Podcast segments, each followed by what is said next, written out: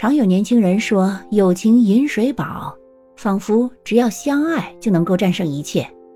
但事实上真的是这样吗？就我个人而言，我并不赞同。From what I have learned, is love is not enough, not enough for a long-term, committed, healthy relationship. 如果你想要一个长期的、稳定的、健康的关系，可以很好的维系着，那么光有爱是不够的。